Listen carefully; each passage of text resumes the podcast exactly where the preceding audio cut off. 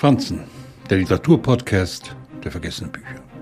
Das Leben eines Hackers stellen wir uns eintönig vor.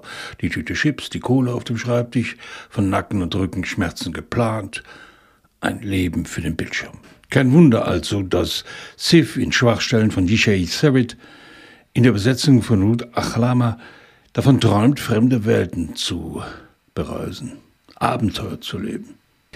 Besäße er nun nicht dieses außerordentliche Talent zum Hacken, das einen Nachrichtendienst auf ihn aufmerksam macht. Seine Familie ist zerrüttet, seine Mutter schuftet sich zu Tode, während der Vater nach dem Verlust der Arbeit zu Hause herumhängt und Sprüche klopft. Die Schwester, das schillerndste Mitglied der Familie, ist das Sorgenkind. Drogenabhängig, taucht sie ab und zu zum Essen auf und ist ständig in Geldnöten. Nie um eine Lüge verlegen, wenn es darum geht, sich Geld zu verschaffen.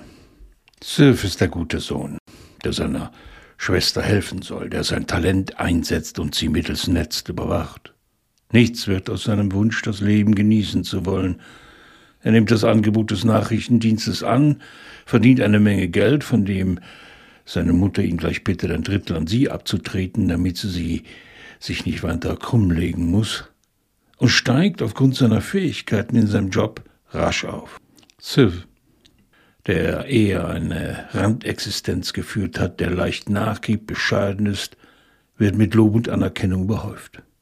Dass er sich als Hacker immer tiefer in die Machenschaften von Leuten verstrickt, die die eigene Bevölkerung vollkommen zu überwachen beabsichtigen, verdrängt er. Es ist ja nur seine Arbeit. Und die macht er gut. Auch wenn er unter anderem miterleben muss, wie Flüchtlinge aufgrund seiner Technik an der Grenze abgefangen werden und der Sohn bei der überstürzten Flucht erschossen wird. Yeshai Serit ist mit Schwachstellen ein Roman über unsere fortschreitende Überwachung gelungen. Es gibt da draußen eine Menge Siths, die dabei sind, unsere Welt zu verändern, weil es uns egal ist.